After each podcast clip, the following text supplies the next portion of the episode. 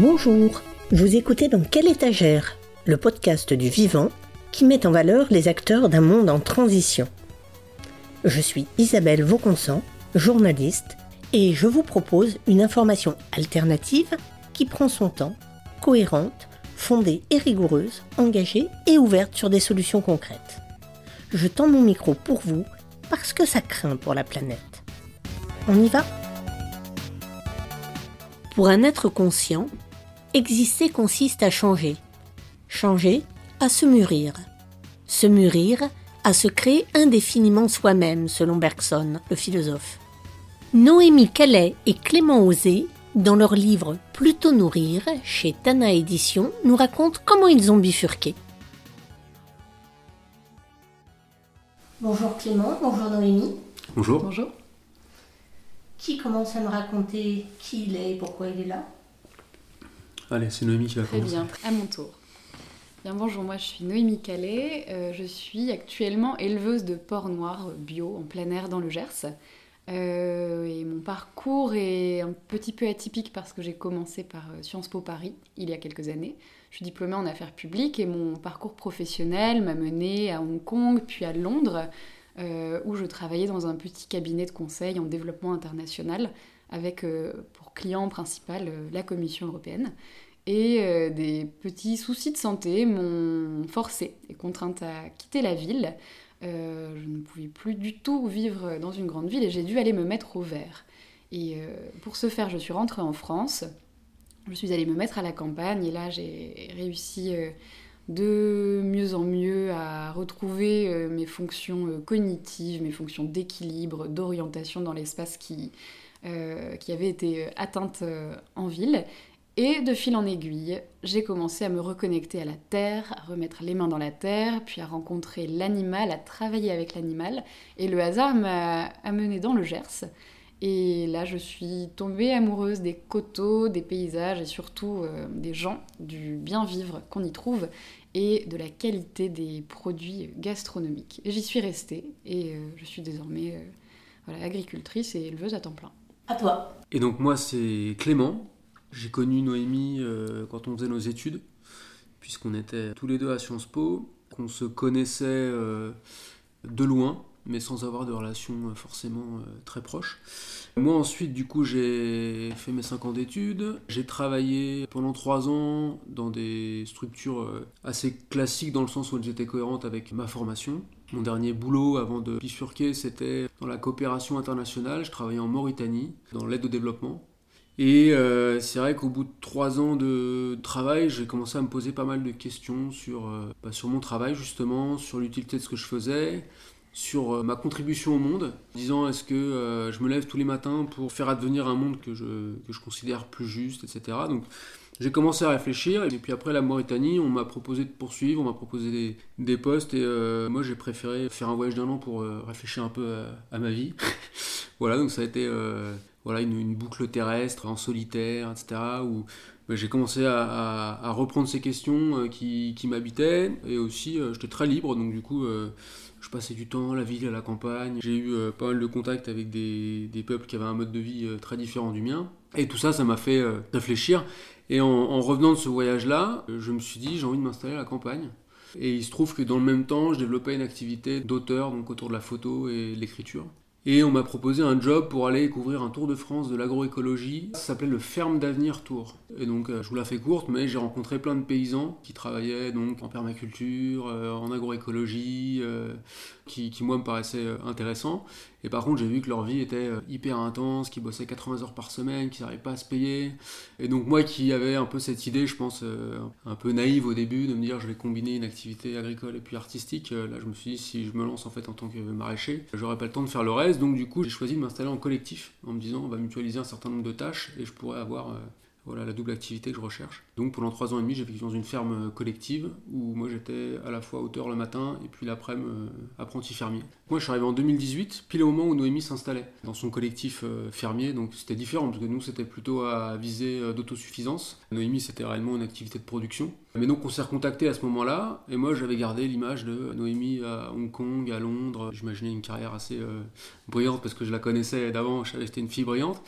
Quand elle m'a dit j'élève des cochons, euh, je tombais des nues. On s'est revus comme ça. Ça m'a rendu curieux et je pense que c'est aussi comme ça qu'est né le, projet du, livre. Mhm. Voilà. Alors, vous vous recontactez et vous vous dites comme ça, on va écrire un livre. Et pas vraiment. En fait, Clément avait déjà écrit son premier récit, qui était le récit de son retour à la Terre et de son expérience dans une ferme autosuffisante. Et l'éditrice de la société de la maison d'édition Tana lui a dit Mais écoute, c'est super, mais pourquoi?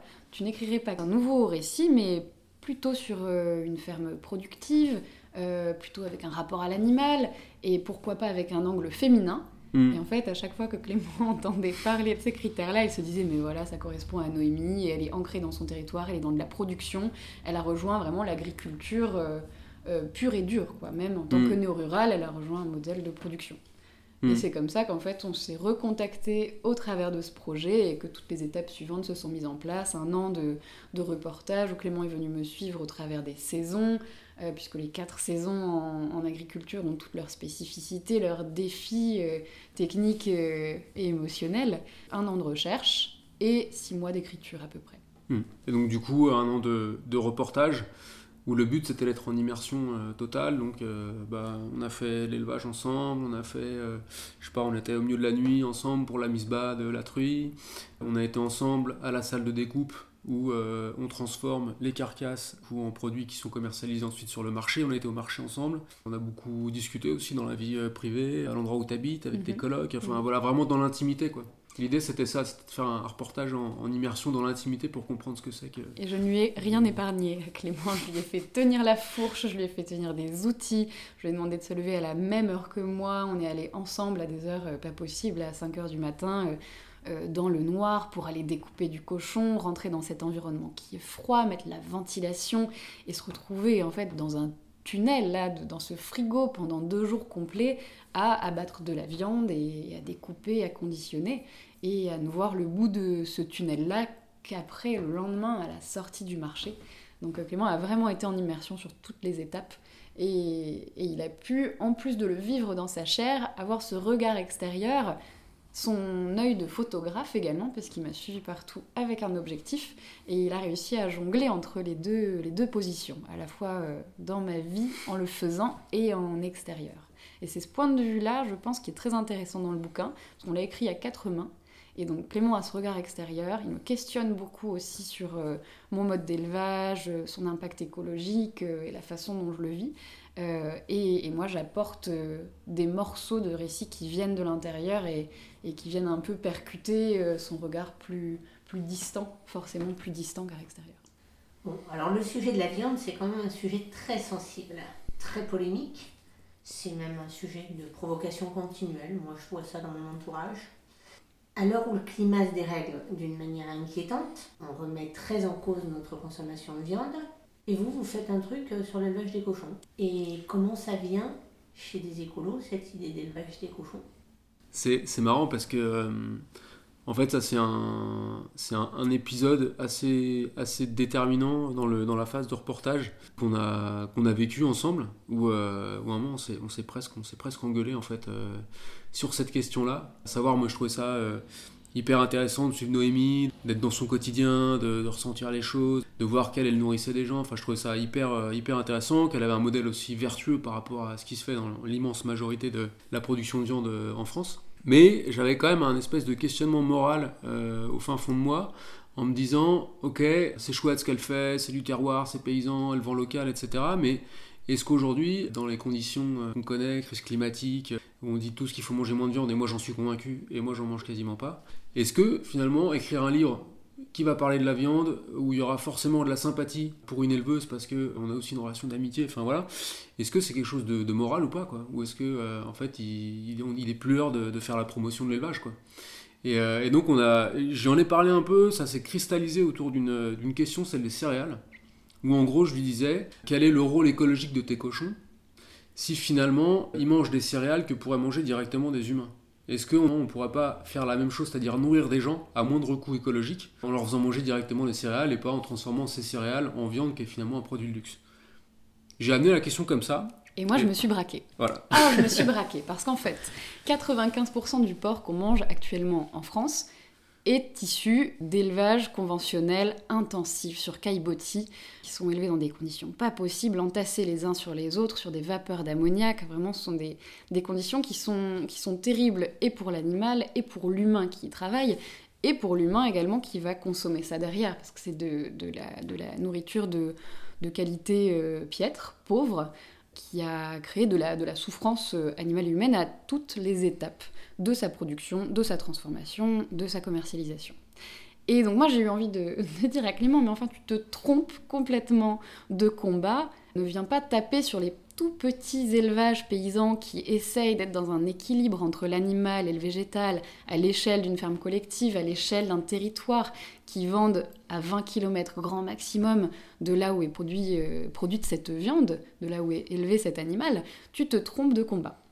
Et en fait, peu à peu, à la fin de l'année 2021, les coûts alimentaire pour les animaux, donc le coût du grain a commencé à exploser, le coût du pétrole également. Et là, toutes mes charges de production ont commencé à devenir difficilement tenables. Et je me suis dit, Clément a raison finalement de questionner ma dépendance au grain. Peut-être qu'en fait, j'ai un peu trop de cochons. Peut-être qu'à cause de, ce nombre de cochons un tout petit peu trop important, pourtant j'en avais que 70, des cochons à l'engraissement, j'en avais pas 2000 comme euh, les petits élevages intensifs qui, qui, émaillent le territoire euh, du Gers. Je me suis dit, bah voilà, je suis quand même obligée de leur donner à manger un grain qui peut-être effectivement pourrait être mangé par euh, des humains à moindre coût. Donc je vais changer mon modèle et je vais remettre le cochon dans sa place agronomique et historique. C'est-à-dire qu'un cochon, c'est censé être capable de manger ce que l'humain, précisément, ne peut pas manger. Il va manger le petit lait de la ferme collective, il va manger les légumes détériorés, les drèches issues de la fabrication euh, des boissons végétales, de la brasserie d'à côté, etc. Et en fait, si je remets le cochon dans cette, euh, dans cette fonction-là, qui est d'absorber les déchets que l'humain, ne, lui, ne valorise pas, eh bien là, mon cochon a à nouveau une utilité. Et son élevage redevient agronomiquement logique et moralement acceptable. Et il est vrai que la production de viande s'accompagne de l'acte de mort, et qu'après 3 ans, 4 ans d'élevage, j'ai commencé, moi, à avoir du mal à abattre de façon euh, régulière, euh, systématique, des animaux dont la seule finalité était de naître pour devenir de la viande, en fait. J'ai eu besoin, pour vivre moralement avec la mort de mon animal, que l'animal ait une autre fonction.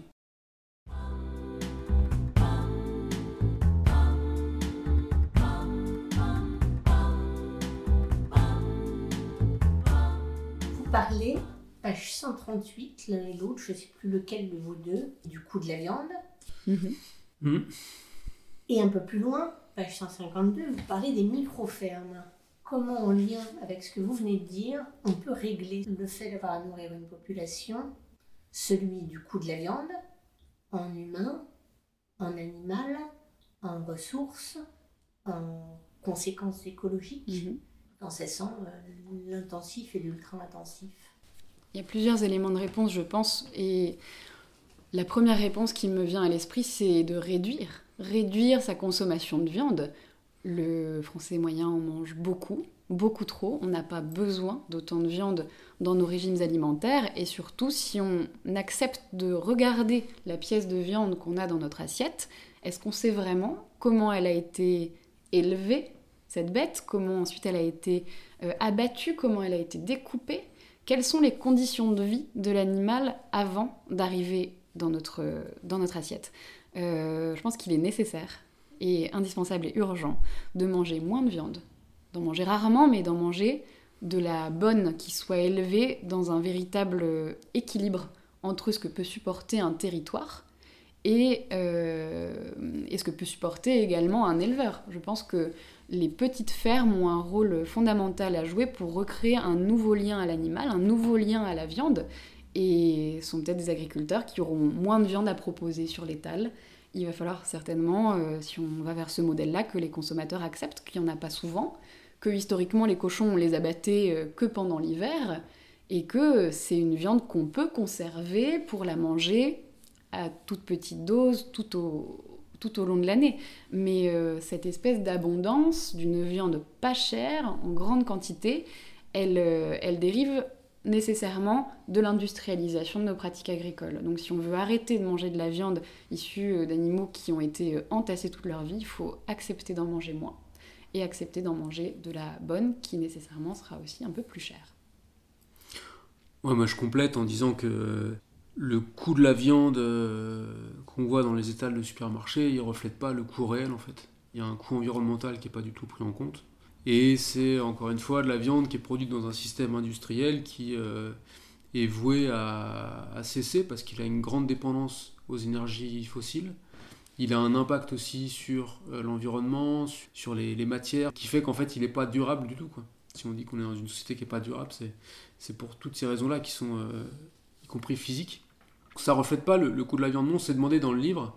Est-ce qu'on est en train de développer un point de vue un peu euh, bobo, écolo Finalement, est-ce que les chaînes de supermarchés démocratisent la viande?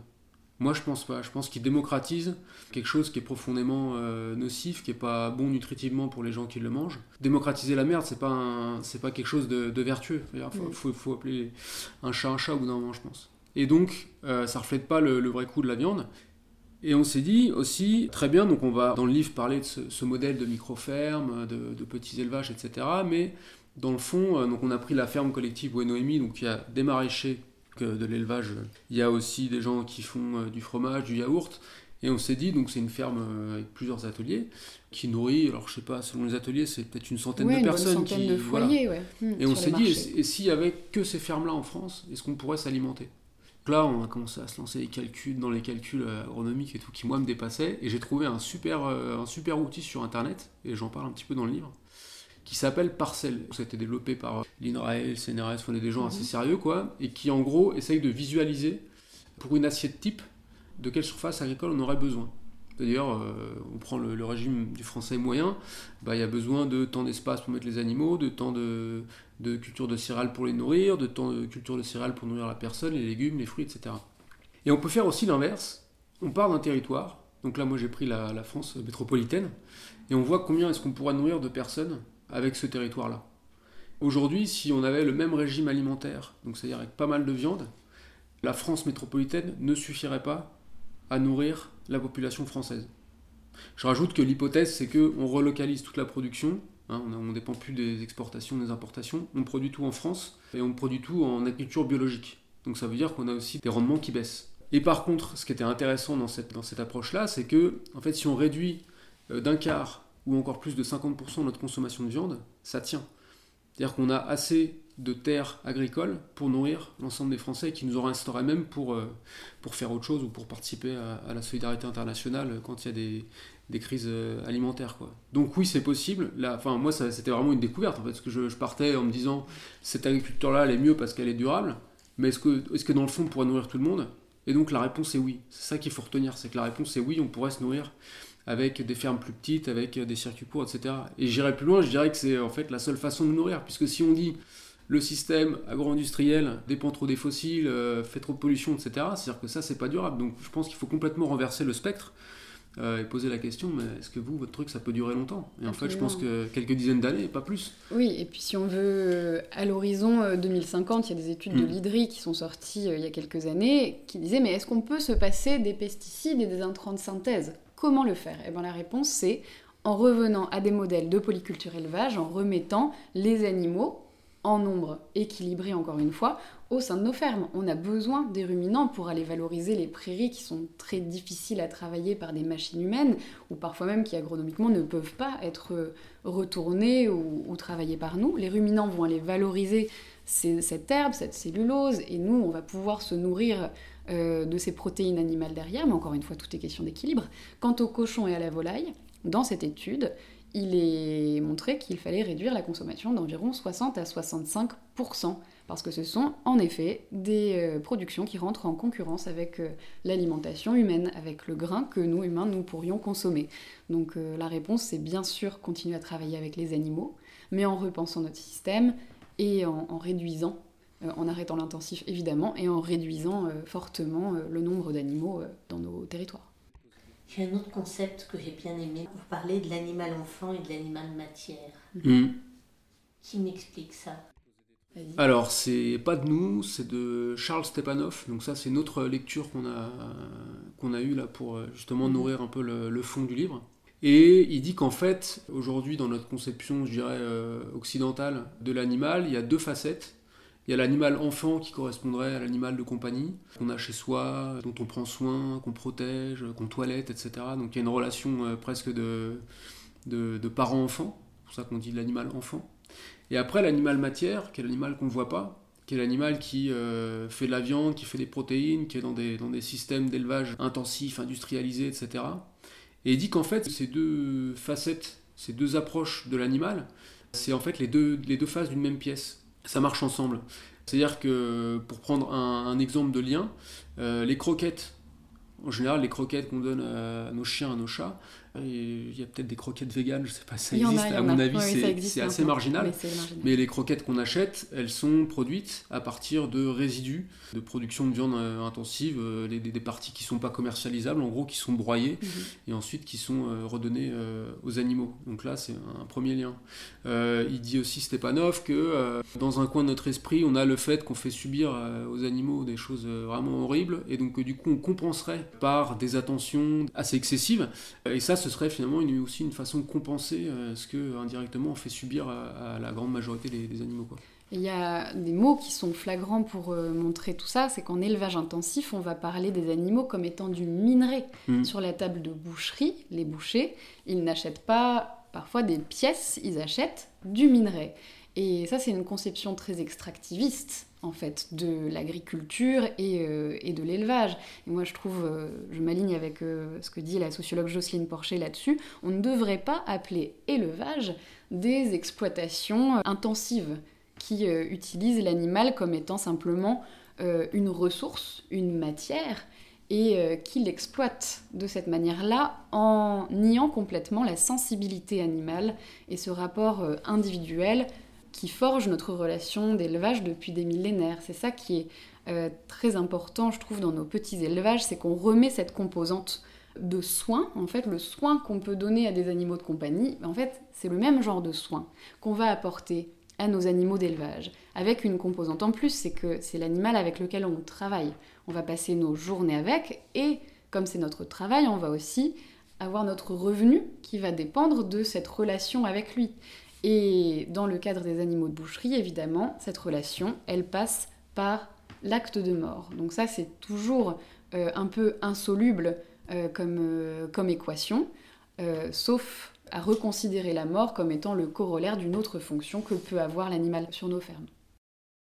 Est-ce que c'est dans cet esprit-là que toi, tu as appris la découpe, la boucherie? Ah oui, oui, absolument. Moi, mon objectif, c'était de, de faire toutes les étapes euh, qui allait de la naissance du porcelet jusqu'à la vente euh, de la viande euh, à mes clients. Et hum, il y a plusieurs visées là-dedans, en plus d'apprendre et de perpétuer des savoir-faire qui sont en train de s'étioler de génération en génération. Les recettes, les savoir-faire paysans sont en train de mourir à mesure que, les anciens meurent dans nos villages. Qui sait encore tuer le cochon? Qui connaît encore ses gestes? C'est en train de se perdre. Donc moi j'avais envie de, de garder ces savoir-faire-là et de les perpétuer un peu à ma manière. Et j'avais également euh, à cœur de ne pas déléguer le sale boulot à d'autres personnes. C'est-à-dire que dans les élevages industriels, vous allez avoir généralement les gestionnaires qui vont prendre toutes les décisions. Par contre, qui va aller euh, travailler dans cette odeur d'ammoniac toute la journée? Qui va passer le karcher pendant des heures durant dans des bâtiments couverts d'excréments? Qui va faire tout ça? Qui va abattre à la chaîne? Qui va découper à la chaîne dans des usines, sur des chaînes de production, à découper une épaule toute la journée pendant des heures? À chaque fois, on délègue cette tâche-là à d'autres personnes. Et je pense que ça crée de la précarité, de la paupérisation et une explosion euh, entre, entre métiers valorisants et métiers sous-valorisés dans notre société. Et je pense qu'il est très important de se reconnecter au vrai coût de la viande. On en parlait tout à l'heure. Il y a le coût économique, mais aussi le coût émotionnel de la mort. Il faut savoir le faire soi-même. C'est très important pour manger de la viande en conscience. Ça, j'en suis persuadée. Et ensuite, il y a le coût social. Il y a des tâches qui sont plus agréables que d'autres. Et en fait, il faut être capable de faire euh, les tâches les plus dures, les plus lourdes, les plus techniques, les plus physiques, les plus pénibles, pour bien savoir ce qu'on mange à la fin. À quoi ça sert l'élevage? Eh bien, tout à l'heure, on, y a un petit peu répondu en, remettant l'animal euh, au sein de... Euh, au cœur de son rôle agronomique. De dire l'animal, il peut avoir plusieurs fonctions sur une ferme. Le cochon, historiquement, c'est la poubelle. Il va manger ce que les autres ateliers de production, ce que les autres euh, euh, activités agricoles ne peuvent pas valoriser, euh, ne peuvent pas faire valoriser par des humains. le cochon va manger des déchets. La poule, de même, va manger les déchets, les épluchures, toutes ces choses-là, et transformer tout ça en œuf et en chair. Les ruminants vont aller valoriser l'herbe, pâturer, nous donner du lait. Encore une fois, l'élevage nous sert à avoir un fonctionnement agricole équilibré, à condition, encore une fois, qu'il n'y ait jamais de, débordement euh, d'une partie ou, ou d'une autre. Oui, je dirais pour résumer que l'élevage, c'est fait pour nous nourrir. L'élevage, il apporte une expérience d'altérité. C'est-à-dire qu'à travers la relation de travail à l'animal, on va se reconnecter à tout un monde qui est non humain, qui est différent, mais du coup c'est une espèce de fenêtre sur notre environnement. Je pense que ça c'est très important aussi de, de, travailler avec des êtres qui sont d'autres espèces. En fait, on est confronté à des choses qui sont non humaines et qui échappent aux logiques humaines, et en fait, ça nous remet aussi à notre place, je pense, de, pouvoir travailler avec l'animal comme ça. Et oui, ça nous pousse à ouvrir de, de nouvelles euh, portes de sensibilité, d'intuition dans le rapport à l'animal. Il y a beaucoup de respect, d'écoute, d'empathie qui se crée si on veut avoir une relation de travail qui soit saine, qui soit belle, euh, avec son animal. Ça nous met aussi en confrontation avec la vie, la naissance véritablement. Quand on donne naissance à un autre être vivant, c'est proprement fascinant et ça ouvre en soi des, nouvelles portes de sensibilité, de compréhension. Et ça nous met aussi face à notre propre mort, parce que la mort, soit nous on la donne en conscience, soit elle intervient. Elle intervient sur l'élevage, elle intervient de manière accidentelle, elle intervient au moment des morts-nés, où l'animal meurt de vieillesse, où l'animal souffre, il faut à ce moment-là abréger sa vie. C'est notre responsabilité en tant qu'éleveur. On ne laisse pas souffrir un animal, ça ce n'est pas moralement acceptable. Donc, en travaillant avec l'animal, on se reconnecte à cette problématique philosophique fondamentale qui est celle de notre propre sensibilité au vivant et à notre mort. Parle-moi du syndrome de Pocahontas. Le syndrome de Pocahontas, c'est une formule que j'ai trouvée en parlant avec ma colocataire euh, sur cette relation très ambivalente que je peux avoir, et je suis pas la seule, à la campagne on est nombreux à la ressentir, quand les amis de la ville viennent nous voir. Viennent nous voir, ils se... s'immergent avec nous dans notre vie agricole pendant une semaine, deux semaines, trois semaines. Ils vont travailler avec nous, ressentir ce que l'on ressent. On va créer des liens très forts parce qu'à la campagne, on n'a pas le temps pour les faux semblants. On travaille ensemble, euh, on charbonne, et euh, il y a des relations très très fortes qui se créent. Et euh, les amis vont venir avec nous euh, comprendre un peu quelle est la difficulté de ce métier agricole. Ils vont se retrouver confrontés à ce que vit la paysannerie, à nos difficultés euh, à produire, à exister, cette difficulté aussi face à des normes qui sont, qui sont injustes. Et en fait, quand leur séjour est fini, puisque pour eux c'était des vacances, des vacances actives, mais des vacances quand même, ils retournent en ville et, là, ça y est, la parenthèse se referme et il recommence à consommer euh, de la même manière qu'avant. Et, moi, je me dis, mais c'est dur à vivre en fait. C'est vraiment dur à vivre. C'est comme si c'était John Smith qui était venu voir Pocahontas dans sa forêt. Il adore ce qu'il voit, il adore la forêt, il aime Pocahontas, il aime tout ça. Il se laisse absorber par la nature, mais par contre, après, il retourne à Londres et il retourne euh, chez les colonialistes. Et il continue à consommer de la même manière qu'avant. Et moi je me dis, mais comment on, a, comment on peut, quand on a vu et ressenti dans sa chair ce travail agricole, comment on peut continuer à manger des biens issus de l'agro-industrie derrière quand on sait que c'est en train de, tuer à petit feu la, paysannerie? C'est un, sacré dilemme et un écueil que j'ai beaucoup de mal à, aborder de façon euh, saine et apaisée. Je comprends. Mm. Tu parles du choix du métier manuel, et ça fait le lien avec ce que tu dis juste avant et de la relation au corps. Mhm. C'est-à-dire, est-ce que tu crois que les gens, ils oublient ça aussi en partant? Je pense que les gens qui viennent me voir sont souvent étonnés par la difficulté physique du métier euh, agricole. ça les perturbe, je leur mets dans les mains des fourches, des couteaux, toutes ces choses-là. Il faut quand même une certaine force physique, une endurance. Et généralement, pour eux, c'est surprenant.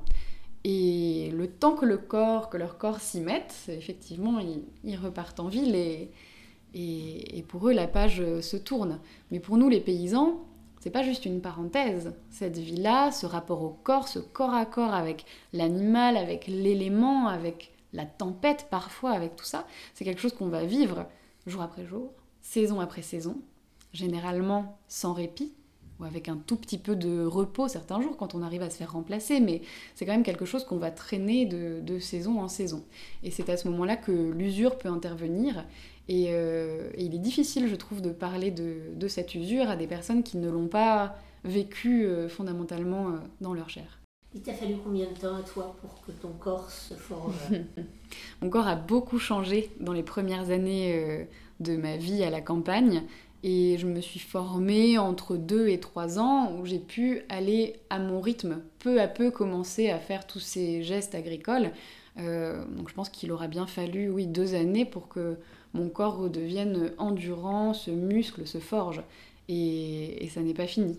Le, corps continue en permanence à, s'adapter. Après, le corps a ses limites. Il y a eu des phases où j'ai été proche de, tendinite, où je sentais que mon, bras droit, c'est le bras qui, porte, qui porte les seaux, qui tient le couteau, qui tend la viande également au marché. En fait, quand ce bras droit commence à affaiblir, euh, on est un peu sur une ligne rouge et on sait là en tant que paysan que si ce bras qui est notre outil de travail vient à nous lâcher, eh ben, on, va, se retrouver privé euh, de travail, de moyens de subsistance euh, et, sacrément embêté. Donc on a vraiment un lien au corps qui est tout à fait particulier, c'est notre, c'est notre outil de travail et on doit le préserver tout en l'utilisant chaque jour.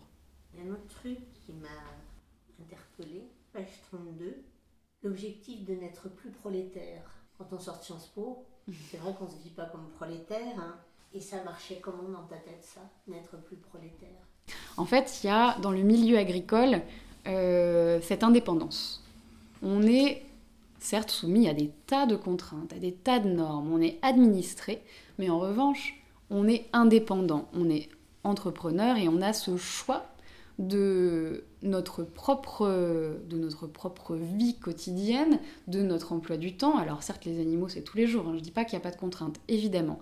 Mais en revanche, on peut faire nos propres choix éthiques et s'y conformer sans avoir besoin de rendre compte à un patron, euh, à euh, des tas euh, d'autres instances. On a cette indépendance vraiment qui nous lie. C'est comme par exemple les vignerons indépendants. Moi je trouve ça très beau de voir qu'ils ont toute latitude, toute liberté sur leur parcelle, dans leur vigne, pour essayer, expérimenter, avoir ce rapport très personnel au vivant, à la culture. Moi je l'ai aussi ce rapport très personnel avec mes animaux. Personne ne me dit comment les élever.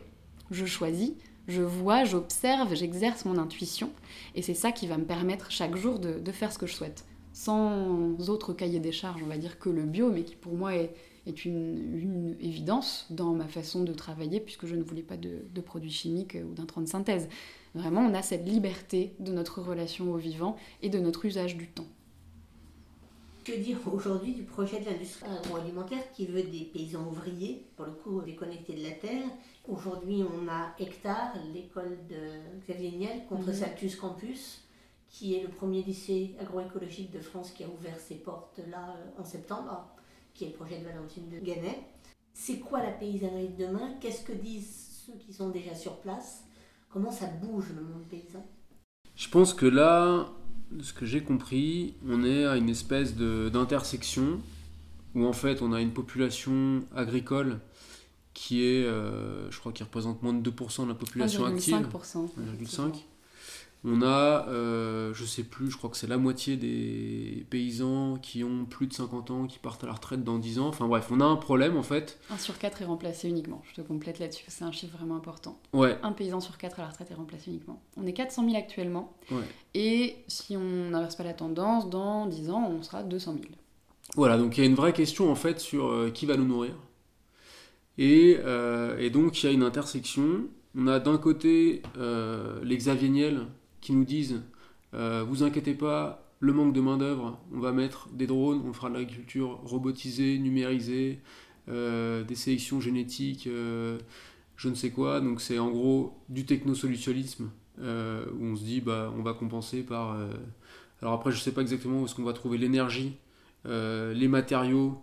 on vit dans un monde fini. Hein. Je pense que ça c'est une, donnée qui, qui, a tendance à être oubliée par ces gens-là qui sont fascinés, je pense, par les, les paillettes et les, la poudre du, du monde des startups, du mm. progrès. C'est pas tout un. Je pense que c'est quelque chose. L'argent aussi, ouais, bien sûr. Mais, euh, mais je pense que c'est euh, ils sont dans, dans l'ordre d'une croyance quasi religieuse. Euh, je pense qu'on va pouvoir tout, tout solutionner. et ça fait beaucoup plus rêver, je pense, les, les, gens qui sont au pouvoir aujourd'hui, de se dire qu'on va, grâce à la technologie, trouver des solutions. Et donc l'autre choix, c'est de se dire en fait, il n'y a, pas de, a pas de solution magique. Et il faut euh, une relève paysanne euh, pour pouvoir euh, revenir à des, systèmes de production qui sont, qui sont durables. Voilà. Et donc, donc là, on est, on est là. Et, je pense que le, le, problème, c'est que ce mirage technologique, il, il, capte beaucoup de gens, beaucoup d'énergie, beaucoup de, beaucoup de capitaux. Mais en réalité, c'est un truc qui est hyper dangereux parce que là, on va aller de plus en plus loin dans ce qu'on pourrait appeler l'ubérisation de euh, la production agricole. Il se passe un truc en Ukraine, euh, problème de céréales. Quelle est la réaction du pouvoir? C'est pas on va mettre en place une agriculture plus durable et retrouver euh, de la résilience alimentaire. C'est on fait sauter les verrous sur l'épandage de pesticides, tous les champs qui sont en jachère, on les met en production. En fait, c'est des gens qui n'ont pas compris les enjeux agronomiques. Donc là, c'est quelque chose qui va peut-être marcher euh, quelques années. On va continuer à artificiellement maintenir une production agricole. Mais après, il va y avoir une, chute euh, terrible qui va entraîner, euh, je pense, souffrance, violence. Donc mm. il y, a, cette route qui a l'air très belle, mais qui en fait arrive sur, sur une falaise. Et il y en a qui foncent, qui foncent sur cette route-là. Elle crée des dépendances. Elle crée des dépendances. Le, mm. Cette croyance en le progrès euh, c'est ce qui a été vendu par les politiques agricoles depuis euh, la sortie euh, de la Deuxième Guerre mondiale. Ça a été bah, le progrès, ça va être les gros tracteurs, le progrès, ça va être des plus grands champs, le progrès, ça va être les pesticides, les intrants de synthèse. Et en fait, est-ce que ça marche? Non, toujours pas. On n'arrive toujours pas à nourrir correctement les gens. Il y a 7 millions de personnes en France qui dépendent de l'aide alimentaire. Combien d'autres personnes qui sont nourries avec une nourriture de basse qualité? C'est un système qui ne marche pas. Et pour la santé, humaine, pour la nature, pour la qualité des sols, l'érosion, c'est assez catastrophique. Et là, on nous vend une nouvelle solution artificielle de technologie qui va accroître les dépendances des paysans qui se lanceront là-dedans parce qu'ils vont se retrouver endettés, comme euh, tout ce qui s'est passé tout au long du XXe siècle, euh, par des technologies qu'ils ne maîtrisent pas. Quand euh, ça tombe en panne, qui sait réparer ça? Eh bien, très peu de personnes. L'agriculteur n'est plus indépendant du tout.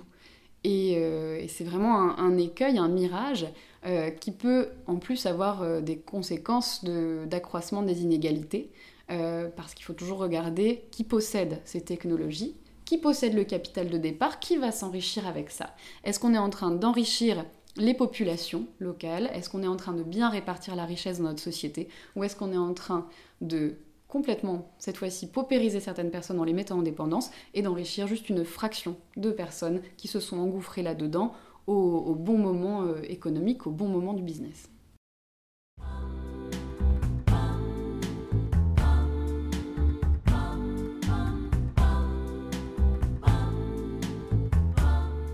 Tu as suivi une formation pour être agricultrice, c'est impératif. Mhm.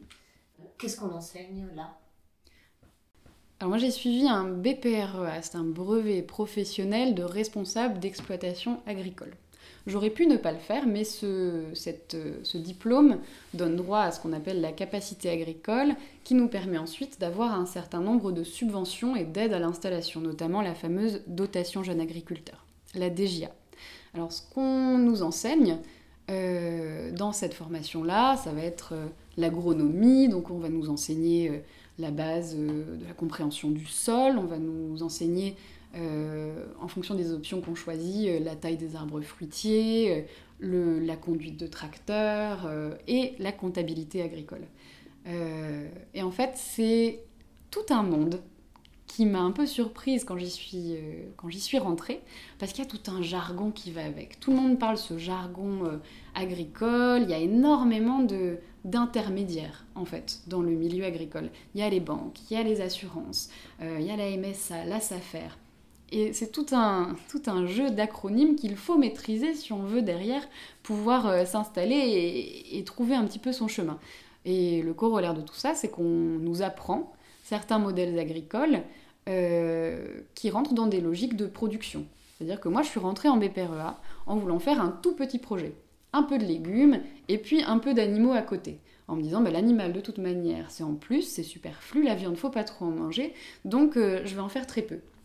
Et en fait, au fur et à mesure de l'année, en BPREA, ben, on apprend qu'il faut avoir euh, un business plan qui tienne la route, euh, un EBE qui nous permette de dégager un revenu, une marge de sécurité, etc. Et puis ben là, on va commencer à faire des modèles économiques, des prévisions, et à essayer de mettre en place un système d'assez gros, d'assez robuste et d'assez costaud pour dégager des économies d'échelle et pouvoir, euh, pouvoir en vivre. Donc moi qui voulais en fait 10 cochons à l'origine, je me suis retrouvée à mettre en place un business plan pour faire 80 cochons à l'engraissement, 6 euh, truies, et donc en fait j'étais en train, sans vraiment m'en rendre compte, de m'enchaîner à une dynamique de production. Et à un emploi du temps sacrément chargé. Est-ce qu'on apprend à cultiver ou à élever de façon euh, saine et propre? Le BPRA que j'ai suivi, euh, comme il n'y avait pas d'option élevage proposée dans le Gers, il y avait de l'élevage euh, avicole, mais, mais plutôt euh, de, de, modèle avicole où on, élève beaucoup d'animaux à la fois, ça, ne m'intéressait pas. Il n'y avait pas d'élevage de cochons, ça, ça n'existait pas. Donc j'ai choisi d'apprendre le maraîchage, et pour le coup, la formation n'était axée que sur le maraîchage bio. Donc on nous apprenait le maraîchage sans intrants de synthèse, avec le respect du sol vivant, etc. Donc ça, j'ai trouvé que c'était euh, très bien, très en avance, et on allait quand même dans le fond du sujet sur le, fonctionnement du sol. Donc ça, c'était très bien. Très très bien. En revanche, on n'apprend pas euh, grand-chose en élevage. Donc en fait, comme il n'y avait pas de cours sur l'élevage, je suis allée me former moi à côté. Euh, j'ai fait beaucoup de stages et beaucoup d'expériences de terrain pour aller dans les, les élevages qui m'intéressaient, et également pour aller me former en intensif j'ai eu la chance de, rencontrer une, éleveuse qui était un peu sur la fin de sa carrière et qui m'a ouvert les portes de son élevage intensif et qui m'a appris à travailler à sa manière. C'est-à-dire qu'il y avait tellement d'animaux chez elle que j'ai pu faire ces gestes techniques que je n'aurais pas pu faire dans des tout petits élevages où ces gestes ne sont pas délégués. J'ai appris à castrer les petits cochons, j'ai appris à fouiller des truies, j'ai appris à faire des piqûres, trop de piqûres à mon goût, mais au moins si je dois en faire une sur mon élevage de façon très occasionnelle et très ciblée, eh ben je sais le faire sans aucune peur, sans aucune crainte, parce que je maîtrise ces gestes-là. Dans le cadre de ta formation en boucherie, tu parles, page 30, de, virilisme à l'époque où Sandrine Rousseau s'exprime fortement sur le sujet mhm. et où elle soulève la, la ire d'un certain nombre de gens. Tu écris, toi, je ne me suis jamais revendiquée comme féministe, mais quand même le virilisme. Absolument. Oui, oui, je me suis jamais euh, revendiquée euh, comme féministe, mais je vis le féminisme au quotidien à ma manière. Donc je ne sais pas si c'est une étiquette qu'il faut me, coller dessus, mais en tout cas, chaque jour, je pratique un métier d'homme. La boucherie, c'est fondamentalement euh, un, environnement masculin. Lorsque je suis allée me former euh, à Aurillac, qui, euh, soit dit en passant, propose une formation d'une qualité extraordinaire, qui vous apprend à travailler sans conservateur, dans un respect du produit agricole, euh, superbe. vraiment, la qualité, la formation est de qualité. Je me suis quand même retrouvée confrontée à une formation où il y avait que des hommes autour de moi et un, gars qui se faisait mousser en découpant les carcasses, qui n'hésitait pas à faire des petites remarques misogynes euh, au gré de la découpe. Enfin, c'était tout de même euh, assez choquant de voir que, tout cela existait et j'ai pas voulu laisser passer ce genre euh, de phrase. Donc ma réaction, ça a été d'aller voir la responsable de la formation et dire mais c'est pas possible. En fait, je, on peut pas. Euh, moi, je suis une femme déjà. Je suis plus petite que les autres. Je connais pas ce métier. Je suis venue pour l'apprendre. Et en fait, là, je n'ose plus lever mon couteau. Je n'ose plus rien faire parce que dès que je fais quelque chose, je me retrouve rabaissée. Et même juste le fait d'écouter, d'entendre des blagues misogynes, bah, désolé, mais ça me glace on n'en est plus là, vraiment. Euh, et, j'ai cette chance, à part cette petite expérience-là qui était assez spéciale, euh, d'avoir été euh, très très bien accueillie de façon extrêmement bienveillante par les hommes et les femmes qui font de l'élevage, qui font de la boucherie, et, qui ont bien compris qu'il fallait transcender le, le rapport homme-femme dans ces métiers où on est tellement peu nombreux à les exercer. Tellement peu nombreux qu'on a intérêt à être tous côte à côte dans le respect l'un de l'autre et dans le partage de ses savoir-faire. Ça, c'est fondamental et, et c'est bien partagé à la campagne. Pour tous les deux, là, Mhm. vous avez quel âge? 32 ans. Mmh, 32 32 ans. ans. Vous avez été élevé dans l'idée de la concurrence. Depuis tout petit, il faut être le meilleur à l'école, il faut être le meilleur au sport, il faut être le meilleur d'une façon générale, le plus beau et tout ça. Mm. Comment on pense l'entraide quand on a été fabriqué rien qu'avec de la concurrence? C'est pas évident au premier abord. En plus, moi, quand je suis arrivée à la campagne, je revenais d'Angleterre. Donc là, le paroxysme de la société libérale, du chacun pour soi et, et de l'individualisme. Donc euh, j'ai eu euh, du mal à quitter euh, ces habitudes-là, je l'avoue. Et la vie rurale m'a beaucoup apporté en me faisant comprendre, surtout là dans, notre métier agricole, qu'on avait vraiment fondamentalement besoin les uns des autres. Si on est tout seul en agricole, on ne va pas s'en sortir, ne serait-ce que pour un problème technique, euh, pour un problème de tracteur, on a toujours besoin d'aller voir les voisins. Ça peut être euh, des voisins qui sont en conventionnel euh, depuis hyper longtemps, avec qui on va peut-être pas être d'accord sur certaines choses, mais en fait, c'est la campagne, on a tous besoin de se serrer les coudes et, et l'entraide est absolument fondamentale. Mais ça prend vraiment du temps, du travail, du travail sur soi pour euh, se débarrasser de ces vieux habits, je trouve, d'individualisme. Mhm. Ouais, c'est clair, je pense qu'on est de plus en plus là, euh, de notre génération, donc euh, on a 32 ans, Mhm. à aller rechercher du collectif euh, dans nos vies. Donc toi, tu étais sur un collectif fermier, moi j'ai vécu dans un collectif donc plutôt d'habitat. Enfin, moi je sais que je suis solastalgique, c'est-à-dire que j'ai de l'éco-anxiété euh, assez souvent, et en fait, euh, je pense que la, solution à ça, c'est euh, d'aller vers euh, du collectif et de la coopération en se disant que c'est des, des réflexes et des attitudes qui, qui apportent une réponse qui est beaucoup plus satisfaisante que la, la compétition qui nous mène finalement qui, à un, aveuglement. Quoi. Et du coup, on se dit, ok, collectif, il faut aller vers le collectif, mais c'est vrai qu'on a toujours le logiciel ancien qui est installé. À quel moment tu te dis, toi, parce que euh, Noémie, j'ai compris, mais toi, à quel moment tu te dis, tiens, peut-être que le collectif, c'est une autre solution? C'est au moment où je me dis, je m'installe à la campagne, euh, m'installer tout seul en fait, ça va être euh, d'une part socialement euh, assez pauvre, parce que euh, peut-être que je vais m'ennuyer, peut-être que je vais pas trouver l'amour, peut-être que voilà, en fait, euh, être avec des autres déjà, ça va être euh, socialement, je vais être plus épanoui. Au niveau du boulot, on se répartit les choses, on mutualise. euh, au niveau économique, on fait, des, économies, ça coûte moins cher. C'est des questions très triviales, mais en fait, dans le collectif, il y a des choses formidables. Alors c'est un mode de vie certes qui est quand on a le logiciel individualiste euh, qui est aussi euh, plus difficile quoi. Il y a des moments où ça coince. euh, moi j'ai pour le coup avant de m'installer en collectif j'ai toujours plus ou moins voté avec mes pieds, c'est-à-dire que quand il y avait un problème bah, je partais. Mais donc du coup ça demande vachement plus de travail sur soi mais voilà c'est euh, un système un, un chemin qui est peut-être plus sinueux mais qui est plus riche aussi quoi. Et donc à un moment est-ce que dans la vie on a toujours envie de choisir euh, la facilité euh, Ou est-ce qu'on se dit, bah non, tiens, on va prendre le sentier qui monte un peu plus là, mais il paraît que la, la vue d'en haut elle est jolie. faut, faut, faut pas se cacher l'évidence qui fait la beauté de chacune de nos journées, là, que ce soit à la campagne ou en ville, c'est le lien humain en fait. C'est Mm. ce lien très riche qu'on va nouer avec les autres, qu'on va tisser avec les autres. Et ça, nécessairement, à la campagne où notre quotidien va être fait de, de travail et de confrontation à la nature, ben, il est plus qu'ailleurs, je pense, indispensable. Et, c'est ce lien humain qui nous permet de, de travailler joyeusement la nature, de remettre cette composante de joie euh, dans, dans ce travail qui sinon peut être particulièrement dur.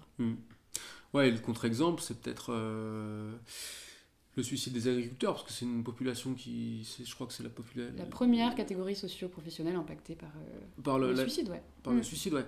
Et, et je pense que les, les agriculteurs qui se suicident, c'est des gens qui se retrouvent isolés. Et euh, en fait, euh, ils sont isolés parce que justement, on est sorti de ces schémas collectifs qui étaient propres à la paysannerie, de faire les moissons ensemble, de faire des, des- des fêtes rurales, etc. D'avoir en fait ce, ce collectif qui nous tient. Euh, qui nous soulage euh, au quotidien. Et en fait là de se retrouver parce que on a des exploitations qui sont énormes aujourd'hui tout est très mécanisé et tout ça on a des gens qui se retrouvent euh, finalement assez seuls dans leur ferme. Et euh, je pense que c'est là que ça c'est là que ça flanche. Isolé, endetté, ouais, Mm. absolument.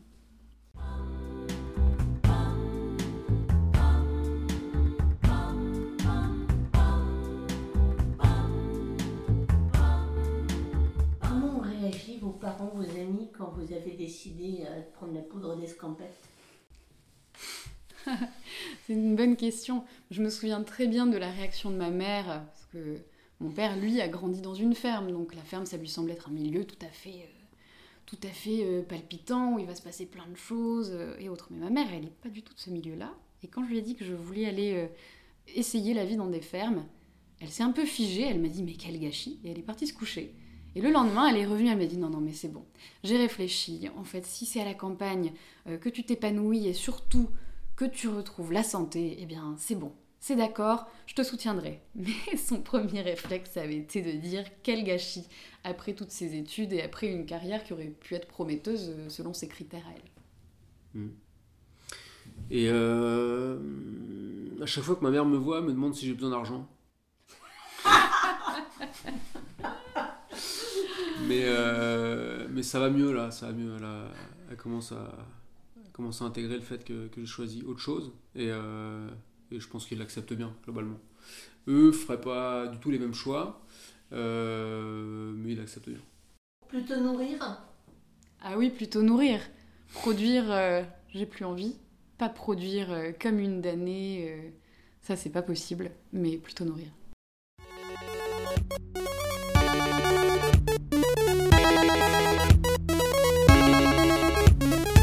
Vous avez aimé ce podcast Faites-le savoir vous venez d'écouter dans Quelle étagère le podcast du vivant. Merci.